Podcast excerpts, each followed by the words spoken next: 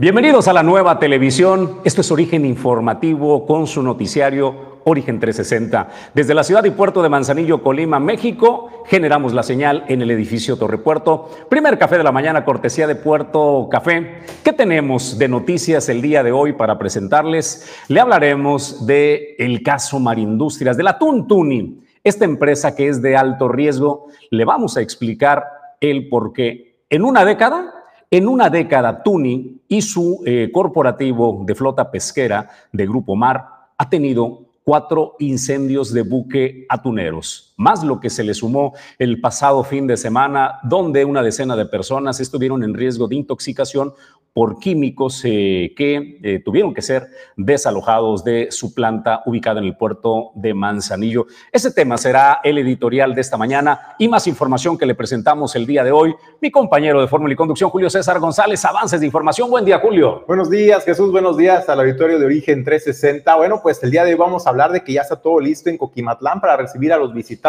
de acuerdo a lo que informó la alcaldesa Leonor Alcaraz. Bueno, pues ya se puso la señalética en los principales atractivos y vialidades de Coquimatlán para que la gente pueda llegar directamente pues a los balnearios y no les cueste trabajo. Además también anunció, anunció pues una feria expoartesanal que se estará realizando la última semana de Pascua, este fin de semana de Pascua, se estará realizando este evento también para atraer más visitantes a este municipio. Y en otros temas también, Jesús, pues bueno, el coordinador general del Via Crucis, Adrián Cárdenas Gutiérrez, eso también en el municipio de, Coquimatlán, pues habló sobre lo que será esta travesía y pues eh, la importancia de la participación de los jóvenes. Y otra, y otra toma, otro tema interesante es, pues se terminó la luna de miel entre el, sindicato de trabajadores del ayuntamiento de Colima con la alcaldesa Margarita Moreno, a quien acusó el, el dirigente sindical de traicionar a los trabajadores. El motivo, bueno, pues porque no aceptó el laudo, el fallo que eh, pues le determinaba, le obligaba a pagar al ayuntamiento los incrementos salariales de anteriores administraciones de Leoncio Morán Sánchez y Héctor Insúa,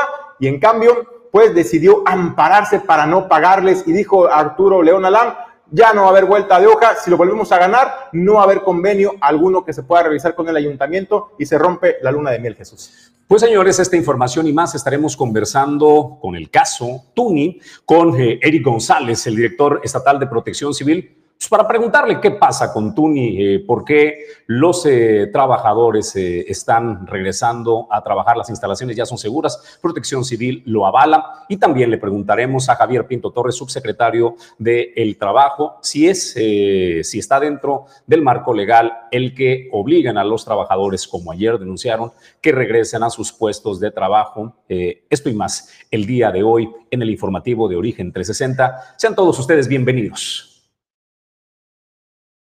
Origen 360 es presentado por Grupo Jacesa, Glipsa Puerto Seco de Manzanillo, Goodward Group International Logistics Services, Cima Group, Torre Puerto Manzanillo, Restaurante El Marinero del Hotel Marbella, Puerto Café, Clínica Dental Local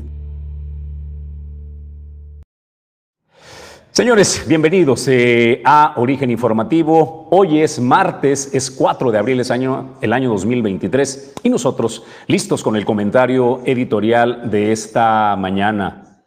Atuntuni, una empresa de alto riesgo. Aquí le explicamos, pero primero vayamos a un poco de contexto. ¿Quién es el dueño? ¿Quién es el CEO, el fundador de Grupo Mar, de Atuntuni y de esta, una de las flotas pesqueras eh, más modernas de México? Pues es él, es Antonio Suárez, este español que llegó por primera vez a nuestro país en el año de 1966, que dice, se enamoró de México y en una década, en los 70, se apropió de Hipo, de Industrial Pesquera de Oaxaca. Allí se dedicó don Antonio Suárez a la depredación de la tortuga marina y de el tiburón. Exportaba sus pieles a Madrid donde se vendían muy bien hasta que el Estado mexicano le quitó esta empresa de eh, Oaxaca y don Antonio Suárez, bueno, tuvo que emigrar a África. Este hombre exitoso regresó, regresó después con el gobierno de Miguel de la Madrid que le abrió las puertas para que eh, pudiera entonces iniciar lo que hoy es esta empresa que tiene pues eh, unos reconocimientos como por ejemplo el productor agroalimentario más eh, sobresaliente del país. Ganó su primer premio en el año 2017. El, eh, este premio eh, agroalimentario que otorga el gobierno de México es reconocido por la alta calidad en la producción de los alimentos. Esta es la empresa Tuni de manera breve y él es el CEO, el fundador Antonio Suárez. Pero hablemos de los claroscuros de Tuni y de su flota pesquera porque es una empresa de alto riesgo. Vayamos a la historia. Vamos a iniciar con el año 2013. El buque Teresa Janín se incendió en las instalaciones de Grupo Mar en la ciudad y puerto de Manzanillo. Las imágenes que usted ve ahí corresponden a Teresa Janín. En una década, en una década al Grupo Mar de Antonio Suárez se le han incendiado cuatro embarcaciones. Nos trasladamos ahora al año 2015. El buque María Luisa también se incendió en las instalaciones de Grupo Mar en el puerto de Manzanillo. Para el año 2019 fue uno de los eventos que causó un impacto eh, ecológico también en el muelle de pesca del puerto de Manzanillo. Fue una derrama de al menos 750 mil litros de diésel que se consumieron de manera total. Este es el buque María Verónica que generó durante más de 24 horas una lucha intensa de parte de los cuerpos eh, de auxilio encabezados eh, por bomberos, protección civil. Vemos también a eh, embarcaciones que eh, apoyaron para poder sofocar las llamas, cosa que no sucedió. Terminó consumiéndose por sí mismo todo este diésel marino que terminó generando un daño y un impacto ecológico. Ese fue el María Verónica en el año 2019. Por último, el más reciente, el Gijón, en este recién eh, concluido 2022. Esto sucedió en alta mar. Allí se incendió el buque Gijón, que luego tuvo que ser remolcado hasta los muelles de Grupo Mar, de Mar Industrias o de Atuntuni, como usted lo conozca, hasta la ciudad y puerto de Manzanillo. Aquí cabe una reflexión. ¿Es una empresa con mala suerte Atuntuni o es una empresa con malos protocolos de seguridad? Para concluir eh, este tema, el día sábado, este fin de semana, tuvieron que ser desalojados cientos de trabajadores de sus instalaciones, derivado de un escape de químicos que intoxicó al menos a una docena de sus trabajadores. Hasta la fecha no se ha dado el peritaje de qué fue lo que intoxicó a estos trabajadores y lo que es más, si es seguro regresar a las instalaciones. Julio César González, amigo del auditorio de Origen 360, es Tuni una empresa con muy mala suerte, porque en una década, en una década se le han incendiado cuatro buques. Le voy a poner en contexto. En el puerto de Manzanillo en el 2022 superaron 1.784 buques, 1.784 buques. ¿De eso sabe cuántos incidentes tuvimos en embarcaciones? Cero. No hay un reporte en el 2022 de un incidente, siquiera de un conato de incendio en una de estas embarcaciones. La Secretaría Marina Armada de México tiene instalaciones de astilleros donde realizan reparaciones también de su flota que está en el puerto de Manzanillo. ¿Sabe cuántos incidentes han reportado? Hasta hoy no tenemos conocimiento de un conato de incendio o de un incendio que se haya provocado en alguna de sus embarcaciones. Sin embargo, Tuni, en una década, se le han incendiado cuatro buques. Julio César González, al final del camino, esta es la reflexión y el entendimiento.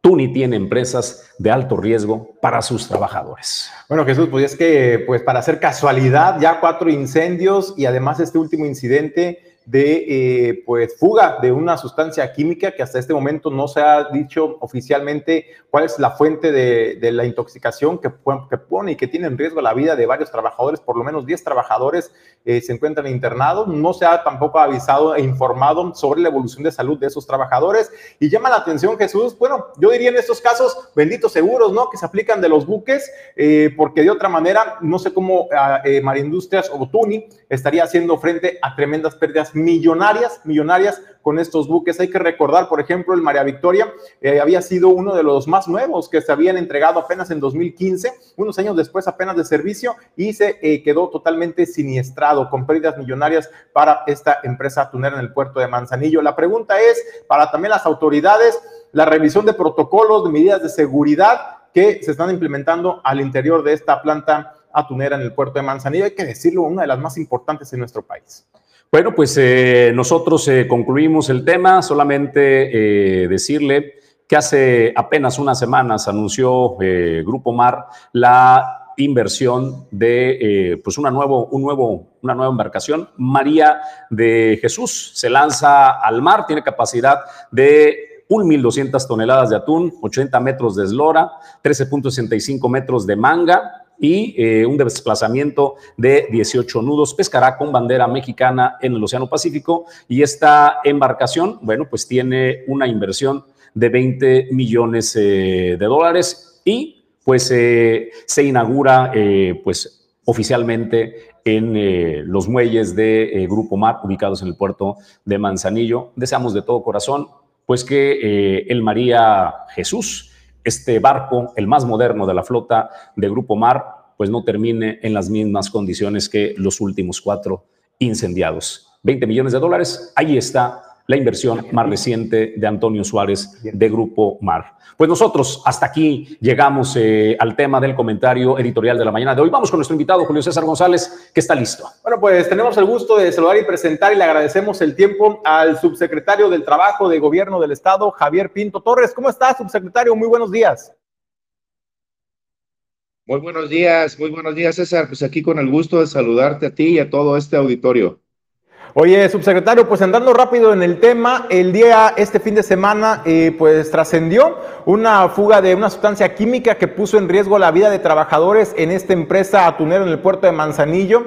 Eh, el día de ayer, trabajadores nos denunciaban a este medio que se les estaba obligando el ingreso a la planta, poniendo en riesgo la vida y la seguridad eh, de las personas y de los trabajadores. ¿Qué información tienes al respecto, subsecretario? Y preguntarte si ya platicaron ustedes con los trabajadores, los protocolos de seguridad que también competen a la Secretaría del Trabajo, se están llevando a cabo. ¿Cuál es la situación laboral que impera actualmente en la planta? Ok, la información, te comento César, la información que nosotros tenemos.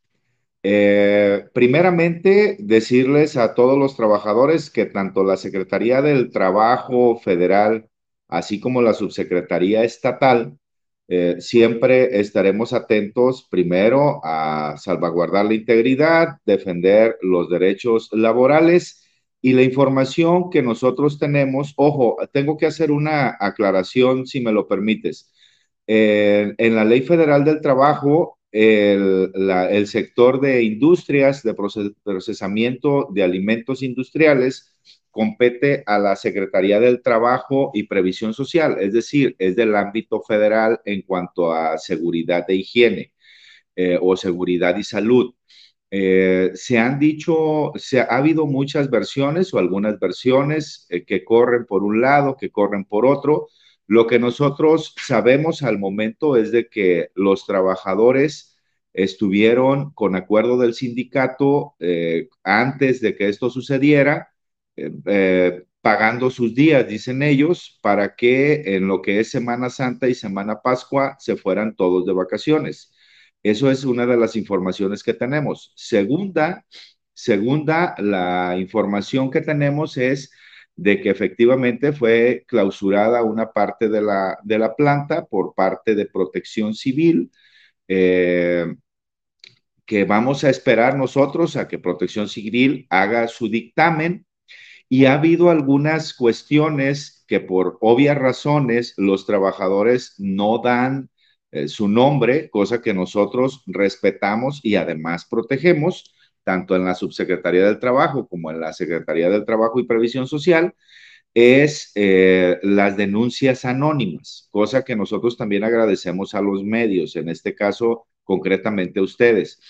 ¿Por qué? Porque si hubiese alguna otra eh, queja por parte de algún trabajador, lo puede hacer directamente en la Subsecretaría del Trabajo o en la Secretaría del Trabajo y Previsión Social, en donde nosotros estaremos atendiendo todas esas denuncias. Sin lugar a dudas, la empresa en cuestión, César, eh, la próxima semana estará ahí personal de la Secretaría del Trabajo y Previsión Social y de la propia Subsecretaría del Trabajo realizando las inspecciones correspondientes. Esto primero permitirle a Protección Civil a que haga sus dictámenes correspondientes y segundo, pues también verificar que la empresa tenga todas las normas y tenga toda su documentación en regla.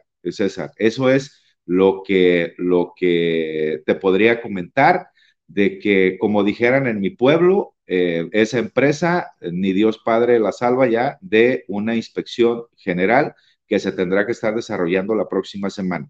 Y mientras, garantizarles a todos sus trabajadores que si hubiese cualquier otra situación, la Secretaría del Trabajo y Previsión Social y la Subsecretaría del Trabajo están a sus órdenes. Eh, preguntarte, subsecretario, ¿se mantiene entonces actualmente la clausura a esta planta? Tú comentabas hace un momento que era una sección de esta empresa, solamente de esta planta. No es toda la empresa, no es toda la planta la que ha sido clausurada, sino una pequeña sección. ¿De qué sección estamos hablando y si se mantiene vigente esta clausura? No, no sé hasta dónde porque no he tenido comunicación. El día de ayer no tuve comunicación con Protección Civil. Si ya les dieron oportunidad de quitar los sellos y de que se metiera, eh, lo que sí es de que tienen que hacer una, una revisión general. De hecho, eh, la información que nosotros tenemos es de que la empresa está haciendo un mantenimiento general a toda, a toda su planta eh, cosa que es bueno porque así garantiza la seguridad de los trabajadores. Y eh, segundo, e insisto, toda su área de producción, eh, nos llegaron informaciones de que les estaban diciendo de que la planta se cerraba y que por lo tanto no les iban a pagar y que, este, vaya, que los descansaban como normalmente o vulgarmente se dice, sin sueldo, cosa que nosotros nos dimos a la tarea de investigar y efectivamente es errónea esa información porque se fueron todas las, todo lo que es producción, eh, los mandaron de vacaciones o ya tenían programadas vacaciones de esta semana y la siguiente, según me cuentan con respecto al acuerdo que se tenía ya previamente con el sindicato de ahí de esa, de esa industria. Por lo tanto, eh, si alguno, si algún, si algún trabajador eh, dice, no es cierto, no nos están pagando, nada más nos descansaron, eh, nosotros también con todo gusto atendemos el tema. Pero lo que tenemos nosotros entendido es de que la parte de producción se fue ya, o sea, están prácticamente de vacaciones con los sueldos correspondientes. Y es por eso, César, que ahí, permíteme nada más hacer un comentario, es una de las cosas que el gobierno del estado, que encabeza la maestra Indira Vizcaíno, nos ha encargado en, la subsecretaría del trabajo, que estemos muy al pendiente de todas las empresas, que estemos muy al pendiente de todos los centros de trabajo para eh, cuidar los derechos laborales y sobre todo la integridad de los trabajadores. Por eso, desde enero, nosotros hemos estado teniendo comunicación con todas las empresas, con todas las, eh, las cámaras empresariales, haciéndoles hincapié en que las inspecciones laborales por parte de la Subsecretaría del Trabajo están de manera intensa en todo el estado.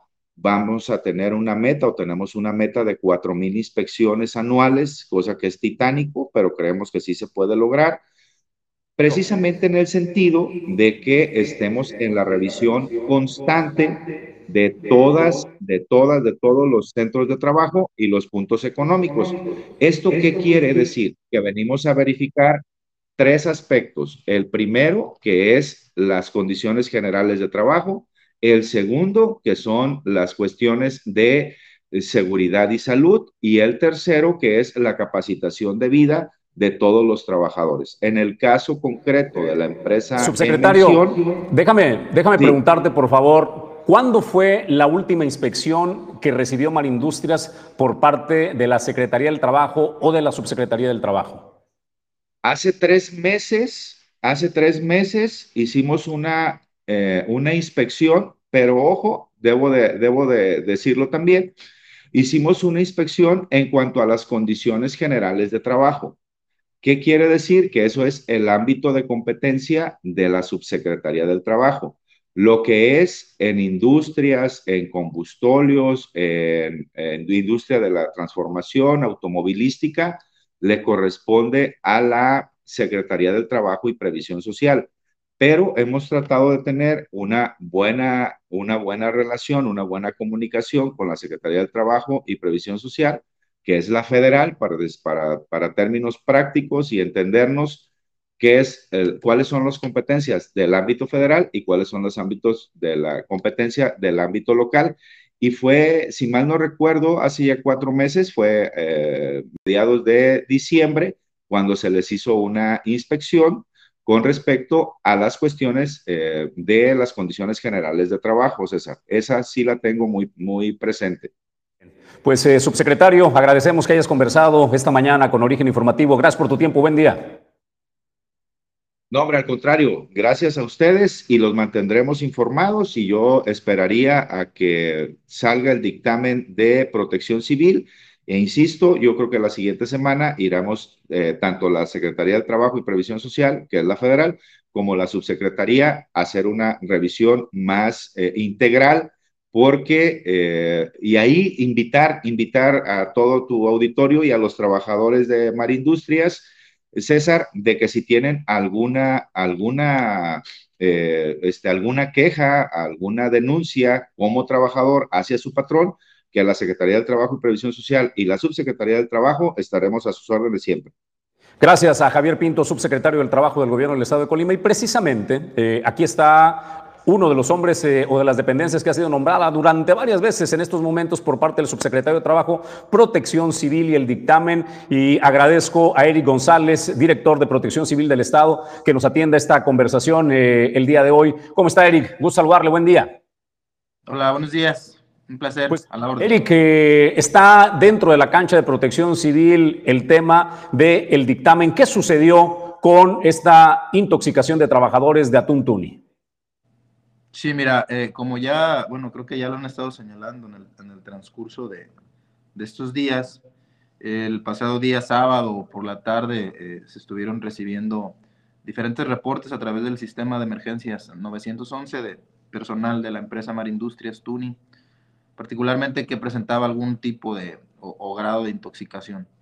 Eh, derivado de lo anterior, se constituyeron en el lugar diferentes dependencias, eh, entre ellos eh, Protección Civil Municipal de Manzanillo, Cruz Roja Mexicana y la Unidad Estatal de Protección Civil, entre otras. evidentemente se localizó personal de la empresa que en diferentes tipos de grado presentaban una intoxicación. Esto se podía eh, de alguna manera determinar porque todos tenían eh, algún tipo de dificultad respiratoria. Eh, se detectaron pacientes que inclusive habían tenido estatus o, habían presentado convulsiones y ese día se empezó a realizar traslados a, diferentes centros hospitalarios en el municipio Manzanillo. Del interrogatorio del personal descubrimos que desde un día anterior ya había habido algunos traslados por parte de la empresa, sin embargo, no eh, fueron reportados o al menos no, no, no, tenemos registros oficiales.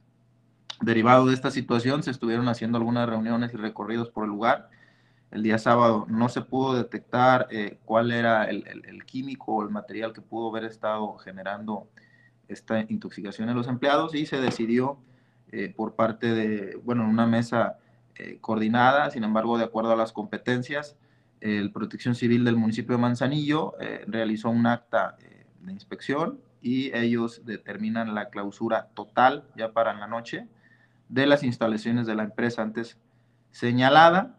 descubrimos que los lugares donde, donde se daban las intoxicaciones y, y, hay que ser muy puntuales porque ahí se observaron varias eh, condiciones eh, fueron el área de limpieza de pescado o área de producción, que así se le denomina, y un área contigua, que es un área de, etiquetado. Eh, lo curioso es que en, una mismo, en un mismo lugar no todas las personas presentaban algún, algún, algún síntoma y aunque no todas las presentaban, también no era el mismo grado de intoxicación. Sin embargo, bueno, hasta el día de hoy estamos esperando que Secretaría de Salud nos emita algún resultado de, de, algunas pruebas químicas que se hicieron a, a los pacientes, pero todavía el día de ayer, por muy tarde, estuve hablando con, con el responsable y no tenían aún alguna determinación. Eh, como lo señalé, derivado de esto, se, clausuró eh, la totalidad de la empresa el día sábado por la noche.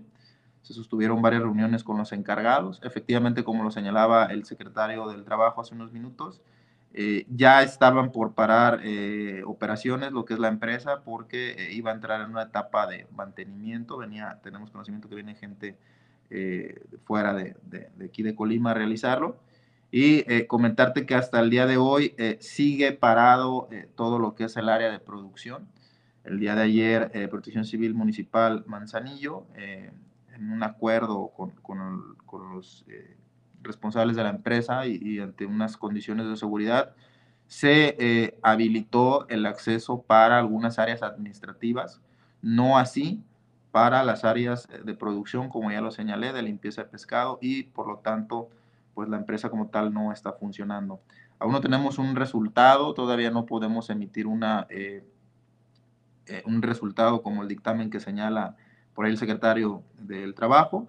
Se está realizando todavía trabajos para poder eh, de alguna manera neutralizar al 100% el riesgo en estas áreas de producción. Sin embargo, pudiéramos presumir, y todo nada más en una presunción, que se pudiera tratar de algún gas como es el amoníaco, el que pudo haber estado ocasionando eh, la intoxicación en eh, los trabajadores. Y hasta este momento, pues estamos ahí todavía eh, realizando algunas visitas, algunas reuniones. Y bueno, hasta este momento, como ya lo señalé, efectivamente es, son áreas administrativas las que están ingresando previa autorización de protección civil del municipio, cumpliendo algunas normas de seguridad muy puntuales que les fueron exigidos. Oye, preguntarte, director, ¿hay fecha para tener este dictamen de qué fue el origen que derivó esta situación de emergencia, esta intoxicación de los trabajadores? ¿Tienen una fecha estimada, digo, por la situación que se presentó de emergencia? Eh, ah, ya pasaron tres días y no se tiene todavía el dictamen, se está esperando, entiendo, los resultados toxicológicos de la Secretaría de Salud, pero hay tiempo para poder, o una fecha para poder conocer bien a bien qué fue lo que originó este problema.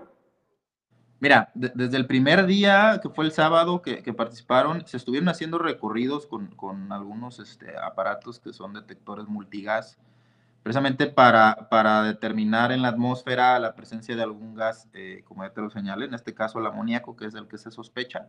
Sin embargo, eh, bueno, los, los, detectores no, no, no marcaban este, alguna presencia importante de gas. Digo, tenemos que seguir haciendo algunas pruebas en el caso de lograr identificar y emitir alguna opinión técnica mediante un dictamen, pues sí necesitamos que la Secretaría de Salud y, las autoridades sanitarias nos compartan el resultado de algunos dictámenes o, exámenes laboratoriales que, les, que le están haciendo los pacientes.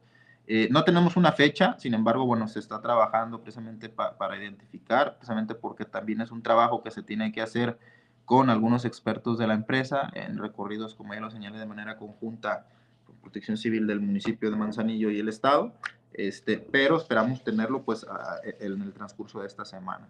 Como ya, como ya lo señalamos, este, se está viendo también el tema de algunas observaciones en el programa interno de protección civil que estuvo realizando el municipio precisamente a la empresa. Eh, ¿Quién autorizará eh, la apertura, eh, la normalidad de, de Atún Tuni? ¿Quién tiene la autoridad para eso? Mira, en el tema de, la clausura, como ya lo señalé, la realizó, la ejecutó jurídicamente eh, Protección Civil del municipio. Eh, hay que recordar que la Ley General de Protección Civil, al ser una ley general, distribuye competencias a los tres niveles de gobierno. Son competentes para hacerlo. Eh, también hay un principio de subsidiariedad en, en, Protección Civil, que es la autoridad, la autoridad competente más cercana, por eso el municipio. Entonces, ellos, de acuerdo a sus facultades, siempre hemos estado nosotros en coordinación, hay muy buena comunicación con el director municipal de Manzanillo, siempre hemos, eh, bueno, desde el primer momento también tuvimos personal de la Unidad Estatal de Protección Civil, se han celebrado algunas reuniones y se acordó que fueran ellos siempre y cuando, eh, pues también siempre ha habido una buena comunicación. Si nosotros observáramos alguna situación, que creo que no sería el caso, eh, tendríamos también facultad para intervenir, sin embargo, en este caso, como ellos iniciaron y ejecutaron en la clausura, ellos son quienes eh, lo van a levantar, siempre eh, bajo la observación pues, de diferentes instancias.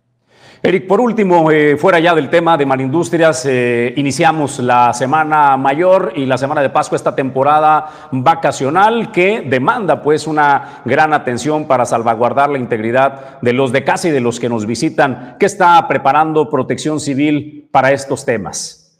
Sí, ya arrancamos desde este fin de semana eh, pasado, ya, ya, vivimos el primer fin de semana, la, afluencia en las playas ha sido todavía muy baja, en algunas, en el municipio de Manzanillo, el área de la Boquita, un 30, 40%, digo, de, acuerdo a lo que calculan ahí los oficiales y los guardavidas, este, pero bueno, eh, estamos desplegando lo que son guardavidas eventuales en coordinación con los tres municipios costeros, eh, Manzanillo, Tecomán y Armería, junto con la Secretaría de Marina, junto con algunos eh, guardavidas que contratan algunos hoteles y algunos eh, negocios.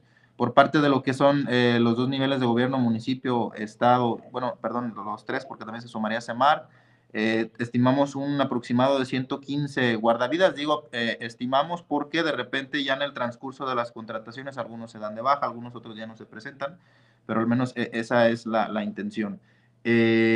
También tenemos desplegado en lo que es la carretera eh, desde el ingreso al estado por Cuauhtémoc, eh, algunas unidades que están de manera permanente, de manera coordinada con Guardia Nacional, el municipio de Cuauhtémoc, el municipio de Armería, lo que es eh, desde la fitosanitaria, el trapiche, a los esmoles y la caseta en Armería. Y bueno, algunos municipios que son o que tienen condiciones, ya que no tienen, no tienen centros turísticos de, de, una afluencia importante o que no son demasiados, pues son capaces de eh, llevar su propia operatividad, eh, como el caso de Comala, Villa de Álvarez, Cuauhtémoc, el mismo Minatitlán. Sin embargo, nosotros, Comunidad Estatal de Protección Civil, estamos muy pendientes eh, de todos los municipios donde sí requieren nuestra intervención como apoyo. Y como ya lo señalé, nos centramos principalmente en los tres municipios costeros, que son los que reciben la mayor afluencia turística y en donde tenemos desplegados, eh, sumados a los guardavidas eh, que ya son de base de la Unidad Estatal de Protección que son 15. Eh, en este caso estamos contratando 35 más. La intención era llegar a los 45, pero es muy difícil de repente encontrar gente que, cumpla con algunos requisitos administrativos que tenemos que conseguir para poderlos dar de alta ante, ante las autoridades. Y bueno, hasta este momento sí ha habido algo de movimiento en carreteras. hemos tenido que participar en algunos accidentes viales y bueno, ya empezaron algunos rescates también en el área de mar, sin embargo, hasta este momento, pues eh, todavía, como ya lo señalé, la afluencia no es tan importante, esperamos que los días miércoles y jueves aumente y vamos a estar muy al pendiente en coordinación con todas las dependencias, grupos voluntarios, con el sistema de emergencias 911, pedirle mucho a la gente que esté muy atenta y que respete el, trabajo de los guardavidas. Van a estar eh, ellos haciendo mucha prevención, van a estar llamando mucho la atención a la gente que no se esté bañando en zonas eh, que consideren ellos peligrosos, donde haya corrida, este, corrientes de retorno y todo eso. Entonces, pues pedir que, que, atiendan todas esas indicaciones y que, bueno, eh, de manera conjunta todos tengamos esta cultura de protección civil que nos va a ayudar a reducir los riesgos presentes. Eric, te agradecemos la conversación con Origen Informativo esta mañana. Gracias. Muchas gracias. Buen día. Es el director de Protección Civil en el estado de Colima, pues a quien agradecemos toda esta valiosa información que nos han dado acerca, eh, pues el tema Atuntuni. Eh, ahí nos da datos reveladores, ejemplo, que eh, previo al reporte del 911 de la decena de intoxicados que están hospitalizados, un día antes ya había intoxicados que no habían reportado, Julio César. Es un dato eh, interesante. O sea, Tuni ya tenía antecedentes un día previo de personas que estaban eh, siendo ingresadas por intoxicación y no se había reportado hasta que eh, vino la decenas de hospitalizados que hoy día permanecen pues bajo resguardo y están en estudio. Nosotros tenemos que hacer una pausa, es breve. Al regreso estaremos presentando más información a todos aquellos que hacen posible que Origen 360 llegue hasta ustedes. Gracias de verdad.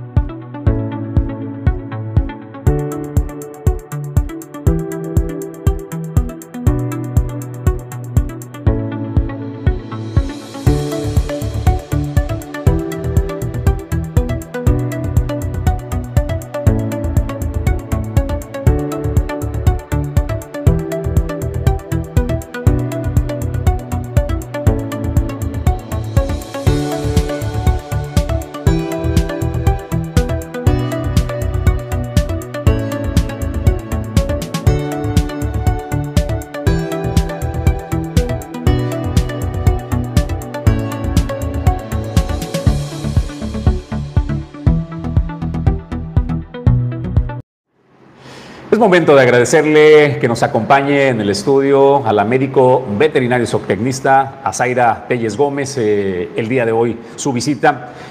Doctora, qué gusto tenerte. Bienvenida, muy buen día. Buenos días, muchas gracias por la invitación. Buenos días a todos. Pues entremos en materia. ¿Qué nos tienes de tema para el día de hoy, doctora? Bueno, hoy es un tema muy común que la práctica veterinaria y muchos propietarios es como de las primeras eh, visitas que, llegan al consultorio.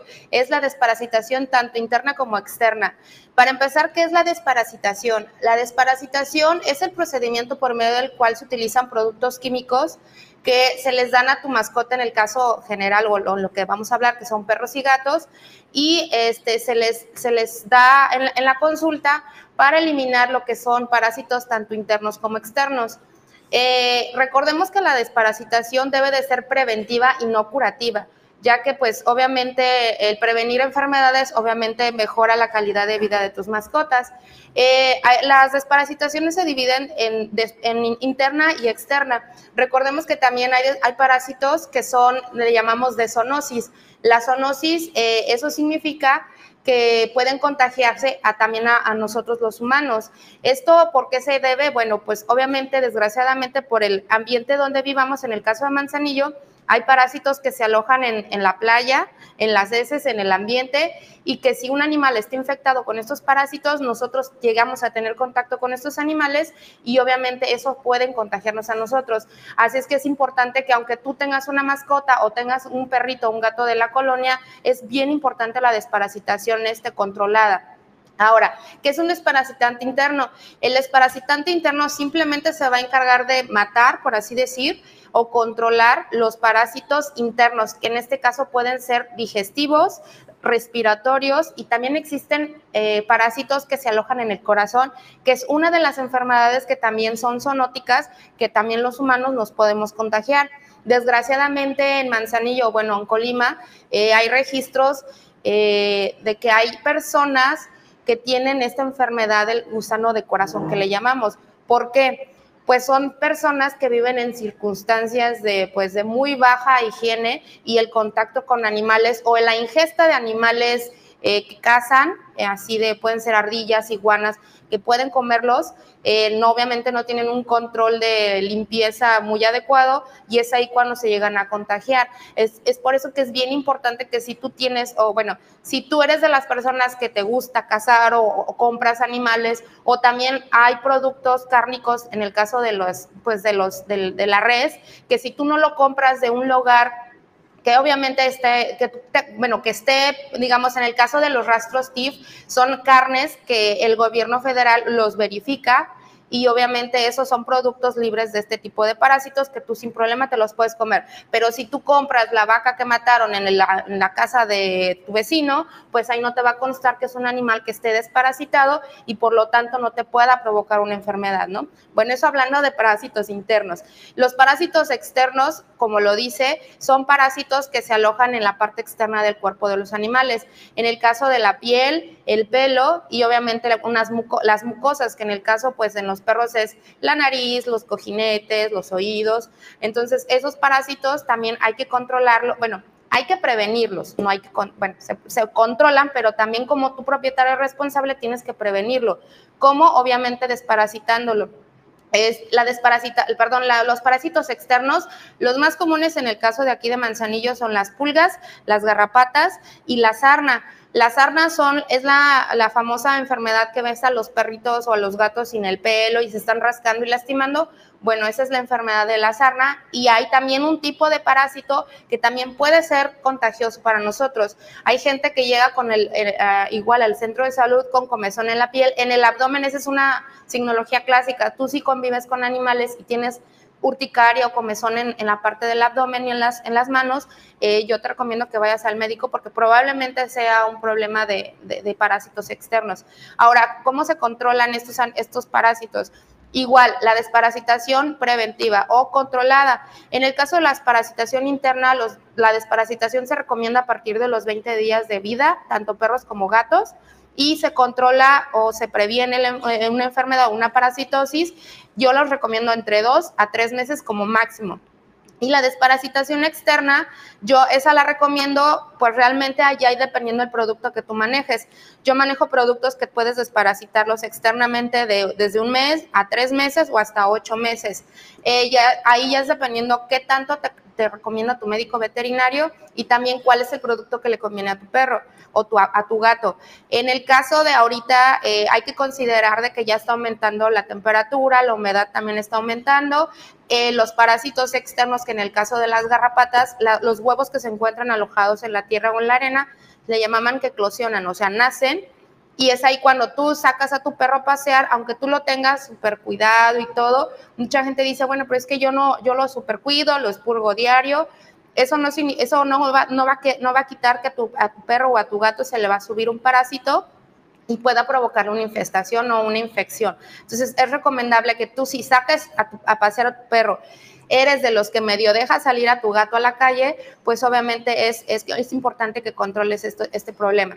Y estas desparasitaciones, eh, pues yo les recomiendo que a partir de, pues ya de ahorita que empieza el, calor, pues tú ya provees esa protección a tu mascota. Doctora, pues muchísimas gracias por la participación de, este día. Muchas gracias. Vamos nosotros a más eh, información. El Via Crucis que eh, tradicionalmente se realiza, pues está preparado. Hugo Adrián Cárdenas Gutiérrez, el coordinador general del Via Crucis de Coquimatlán, nos habla sobre esta procesión que se va a realizar con el motivo de Semana Santa. Eh, a partir de las 8 de la noche. Y al siguiente día, que ya es el viernes, eh, viernes 7, empezamos a las 9 de la mañana también aquí en el, en el atrio, con la primera estación donde Jesús es condenado a muerte. Y de aquí a partir iniciamos una procesión eh, cargando la cruz, el, que va a representar a Jesús. Pues bueno, el quien representa a Jesús se llama Mario Montes, este, y quien va a representar a María se llama Alma Lucía Denis. ¿Este recorrido se realiza por toda la cabecera municipal o es eh, solo en algunas zonas? Eh, bueno, a raíz, a partir de que yo inicié lo que es la coordinación de, este Via Crucis, eh, tomé y junto con los que me ayudan a coordinar, tomamos la decisión de entrar a las colonias en donde normalmente nunca se ha pasado. ¿Para qué? Para pues también llevar este, este mensaje y la evangelización pues que nos corresponde a nosotros. Este año tocará este, empezar por la, esta principal, subir hasta la glorieta y pasar por la colonia Cuevitas, como se le conoce, y la colonia, este, la colonia Gidal. Por ahí vamos a estar pasando, ya otros años hemos pasado por las demás colonias, en, eh, por Cazumba, por este, eh, San Miguel, Valle de las Huertas. El año pasado estuvimos por Camichines, este, Higueras y Moras. Este año pues toca por el otro extremo. Entonces, lo que queremos también nosotros como jóvenes es llevar este mensaje de evangelización de lo que Cristo pues hizo por nosotros. Eh, el iguanario Archundia es un referente en la ciudad y puerto de Manzanillo. Eh, nos compartieron este video y realizan una denuncia por el maltrato que sufrió eh, un cocodrilo. Miren, está muy cerca el iguanario Archundia de pues el vaso lacustre, ¿no? De la laguna de, de Cuyutlán. Eh, y hay un, este, pues un canal de, la Padre Hidalgo precisamente donde siempre hay, hay avistamiento desde hace muchos años de, cocodrilos, ¿no? Eh, es famoso porque, mire, pues ahí ve cómo están atacando al, animal a pedradas, ¿no? Este, bueno, esa es la denuncia que, realizan. La brutalidad con que tratan al, animal, que bueno, pues la verdad tampoco esperas encontrártelo en, la calle y recordemos que pues los animales ya estaban ahí, ¿no? Nosotros llegamos a, invadir eh, su hábitat, pero bueno, pues eh, el ser humano se apropia de todos los espacios y cuando alguien osa, si el cocodrilo osa invadir la calle, pues así lo, así están eh, maltratándolo. Pues esa es la denuncia. Allí está el iguanario Archunda compartiendo este reporte de barrio Julio César. No se vale, Jesús. Digo, está bien, es un cocodrilo, no es su hábitat natural está en las calles, él va buscando comida, va buscando la, regresar al, cauce, a la laguna, al canal. Y pues apedrearlo de esta manera, es con cobardes, la verdad son criminales, eh, dácale la vuelta, no te va a perseguir, es muy diferente a un felino, por ejemplo, un felino sí, si ve a una persona que se mueve y empieza a correr por instinto, te persigue. Un cocodrilo no. Entonces, sácale la vuelta, caramba, y sigue con tu vida. No los maltraten a los animales bárbaros. Bueno, y pues eh, también pone en evidencia algo, ¿no? Eh, que pues eh, las mascotas también pueden estar en riesgo de Julio, así es de que a la gente que vive en esta, en esta zona, si no estaba enterado, pues entérese, ¿no? Que por la noche, en las madrugadas, deambulan los cocodrilos y que si están hambrientos, bueno, pues podrían sus mascotas terminar como presa de los animales, este, y pues mamá, papá, mucho ojo, ¿no? También en la zona, a la hora que se sale de madrugada a la escuela o al trabajo, pues eh, muy atento por dónde, dónde caminas, ¿no? Este, los animales eh, no tienen la, intención de, causar este daño, obedecen solamente a sus instintos, pero eh, pues atentos a los que viven en esta zona de la unidad Padre Hidalgo. Más temas e información, Julio. Pues más temas e información, Jesús. Se terminó, se terminó la luna de miel que había entre el, el sindicato de trabajadores del Ayuntamiento de Colima y la alcaldesa Margarita Moreno. Y es que el dirigente sindical Héctor Arturo León Alam señaló y se dijo traicionado por la alcaldesa porque se amparó frente al laudo que le eh, determinaba pagar los incrementos salariales eh, retenidos indebidamente durante la administración de León Morán Sánchez y Héctor Insúa. Al respecto, Héctor Arturo León Alán señaló, bueno, esta era la oportunidad de llegar a una negociación con la alcaldesa y con el ayuntamiento de Colima a un punto medio. Sin embargo, dijo, se fue al amparo, ya no va a haber punto de, negociación y si llegamos a ganar este amparo, entonces el ayuntamiento tendrá que asumir las consecuencias y eso es lo que dice el dirigente sindical. Eh, pues lamentablemente no hubo ningún avance porque aunque nosotros tuvimos eh, acercamiento por escrito y personal y en rueda de prensa con ustedes también donde le pedimos a la presidenta un diálogo abierto en donde los trabajadores iban a presentarle propuestas para poder eh, avanzar eh, y cubrir esos incrementos salariales de los que hablan los laudos eh, favorables que emitió el Tribunal de Arbitraje y Escalafón, pues la presidenta municipal en lugar de abrir el diálogo, procedió el día de ayer de manera, yo quiero decirlo menos, pues de manera, no, encuentro la palabra que no sea, que no se vaya a ofender, pero fue de una forma traicionera, en la cual eh, sin decirnos nada, eh, eh, su ahijado Edgar del Callejo fue a pedirle al cabildo, particularmente al síndico del ayuntamiento, que firmara un amparo y todavía se ufanó diciendo que con eso nos iban a ganar y no nos iban a pagar nada.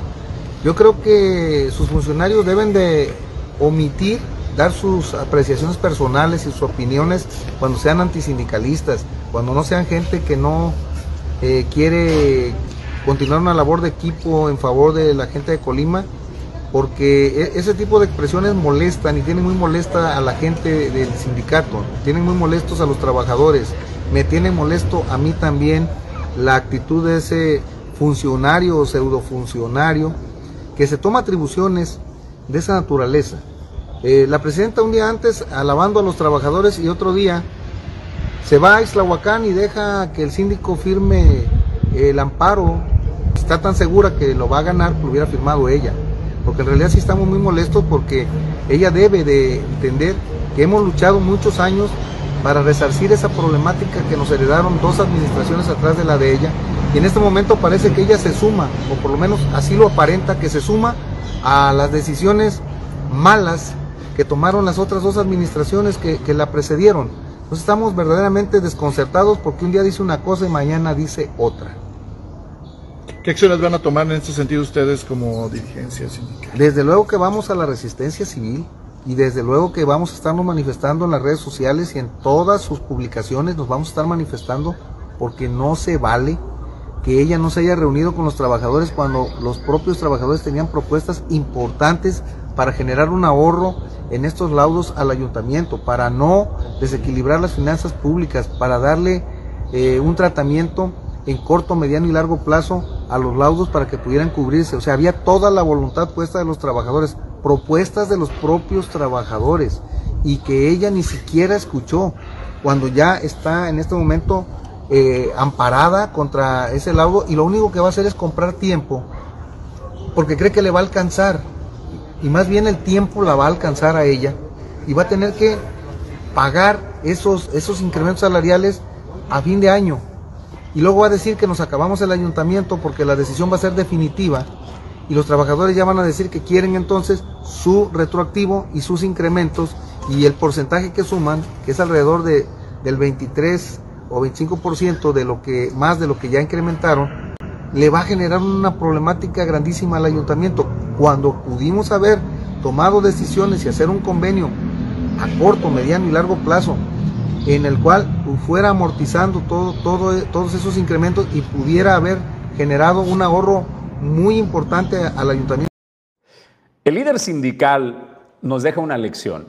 Mientras me den todo lo que pido, el incremento, los pagos, alabará a la alcaldesa Margarita Moreno. Hay de ella que no le pague a tiempo o que no le dé lo que esperan, porque entonces termina en esto, en una decepción y en lo que ya escucharon a cómo se refiere a Margarita Moreno, que hace un par de semanas apenas era de las mejores alcaldesas eh, porque tenía un manejo responsable de las finanzas y pues eh, una gran relación con el sindicato, o al menos eso se decía Julio León, ¿no? Este, digo, perdón, el líder sindical de Héctor. Eh, entonces, mientras me des lo que, lo que quiero, todo marcha bien. Ahora, qué miedo, Jesús, qué miedo, incluso para la propia alcaldesa Margarita Moreno, si este laudo se logra, este amparo se logra resolver en lo que resta de su administración, porque le va a tocar a ella enfrentar este costo también, eh, de pagarle pues ya lo que es el, el, amparo definitivo, o incluso si va a la reelección, también le va a tocar asumir las consecuencias a Margarita Moreno de esa situación.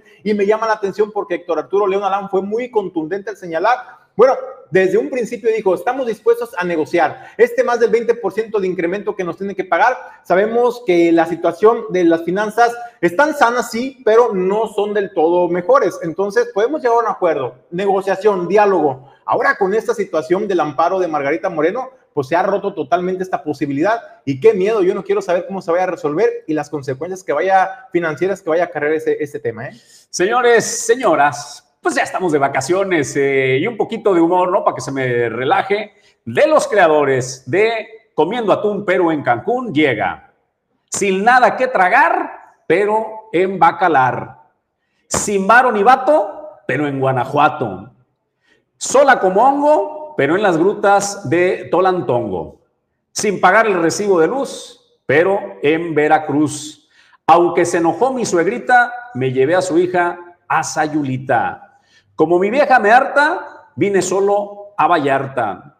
El carro sin gasolina, pero en la Huasteca Potosina. Y ahí usted le puede agregar para las vacaciones de Semana Santa y Pascua, pues a dónde se va y nos lo comparte, si es tan amable, por favor, disfrute sus vacaciones y nosotros después de este humor. Vamos a más información, Julio César. Vamos a otros temas. En la presidenta municipal de Coquimatlán, Leonor Alcaraz, anunció ya el operativo de eh, seguridad para vacaciones y dijo, bueno, además de este operativo, de este despliegue que se hace en coordinación con Protección Civil del Estado, Protección Civil Municipal, Seguridad Pública, también se ha dispuesto de eh, la señalética para poder informar a los visitantes dónde se encuentran los principales, los principales balnearios en el municipio y que no les cueste trabajo llegar a los los diferentes atractivos naturales. Además, también anunció que será el fin de semana de Pascua, la próxima semana, cuando se esté llevando también este festival, eh, pues eh, la feria artesanal. Y con esto, pues darle un espacio a los artesanos, pero también la oportunidad a los visitantes de que conozcan las artesanías de Coquimatlán. Protección civil de los turistas. Además, en el tema de seguridad pública nos preparamos desde con dos meses de anticipación y tenemos la señalética ya preparada, la suficiente, para que los turistas que nos visitan sea más fácil para ellos encontrar los diferentes eh, lugares turísticos que posee nuestro municipio. Y decirles que estamos muy felices porque a través de la coordinación regional INPI eh, vamos a tener una feria artesanal el próximo viernes, sábado y domingo de Pascua tendremos exposiciones de comercio y talleres de parte de Colima, digo, perdón, de Jalisco, Michoacán y Nayarit. INPI es la institución de pueblos indígenas y marginados que estará trabajando con nosotros un corredor turístico provisional para las fiestas santas y Pascuas por toda la calzada Aguilar porque la intención de nosotros es que el turista cuando llega al municipio viene y disfruta de nuestros diferentes centros recreativos, pero que de regreso pueda comprar artesanía, disfrutar de nuestra gastronomía y conocer de todo lo bello que es Coquimatlán a, a través de sus diferentes acciones. Vamos nosotros a más información. La Casa Hogar Liborio Espinosa, pues una buena. Llegaron a realizarles una donación para la infraestructura de eh, su lugar. Estos eh, jóvenes que llegaron a entregar este beneficio por cerca de 100 mil pesos que será invertido, pues, eh, de acuerdo a lo que nos comenta Maribel Robles, presidenta del patronato, así serán invertidos estos casi cerca de 100 mil pesos. Un grupo de jóvenes de Colima y Manzanillo eh, se han dado la tarea de llevar a cabo un legado para Casa Hogar, dejar un legado aquí en Casa Hogar, que consistió en hacer algunas reparaciones de, áreas dañadas, como por ejemplo la pintura de los juegos de los niños. Este, en el piso había varios pisos dañados por temas del temblor, este, también los repararon. En los baños algunas piezas, pusieron lavabos, pusieron eh, jabón, jaboneras que hacían mucha falta pues en todas las áreas, poner jaboneras que es tan importante el tema de la salud, ¿verdad? Y, este, y pues muy contentos de que hayan estado aquí. Fíjate que estoy muy agradecida con la, la empresa Chabot, que es la empresa eh, que forma líderes, está ubicada en Colima y, es, y ellos son quienes de alguna manera eh, parte de, su, eh, de su formación en, los este, programas que ellos manejan es justamente inculcarle a, sus egresados que la importancia del dar, la importancia de dejar un legado a la sociedad. Entonces es uno de los requisitos que maneja esa institución en conjunto con la eh, Junta de Asistencia Privada, que damos las gracias también porque ellos están en, en este constante comunicación para cuando va a haber algún grupo que se va a graduar de, esa empresa Chabot, bueno, ellos los contactan con las instituciones y a través de algunos proyectos nosotros metimos nuestro proyecto y fue elegido el proyecto de Casa Hogar o, este, o fue el, que, el que ganó, podríamos decir, y es por eso que fuimos beneficiados por parte de esta institución y de estos jóvenes que que están muy conmovidos este, por haber eh, contribuido con Casa Hogar y bueno, esperemos que ya sea personas, gentes que, que ya este, podamos contar con ellos, que sean altruistas ya de, de corazón y que asimismo pues inviten a la sociedad, ¿verdad? Para que sigan sumándose a la causa.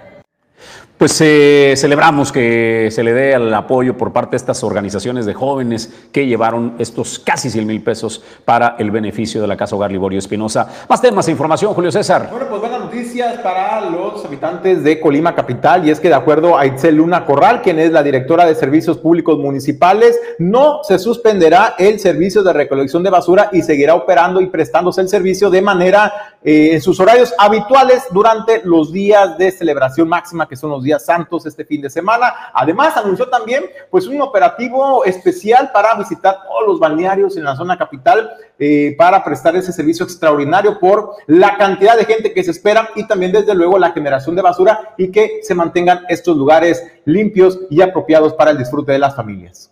Vamos a trabajar de manera normal los días jueves, viernes, sábado y domingo santo. Las rutas de recolección van a salir a operar de manera cotidiana, los tres turnos, estaremos atendiendo todas las rutas de recolección domiciliaria, así como las rutas especiales que corresponde a tianguis y mercados. De manera simultánea se estará prestando un servicio adicional a los centros turísticos de nuestro municipio, donde también les estaremos brindando el servicio de recolección. Estamos atendiendo en este momento cuatro centros turísticos, el Cahuite, Agua Caliente, eh, el Hervidero y Summerland. Nosotros vamos a estar pasando a retirar los residuos sólidos urbanos que se generan por la demanda turística propia de la temporada. Los días santos vamos a pasar todos los días en la mañana, iniciando el día viernes a las 7 de la mañana sábado, domingo y el día lunes de Pascua vamos a estarles brindando el servicio de recolección. Durante la semana de Pascua vamos a pasar miércoles, viernes y domingo.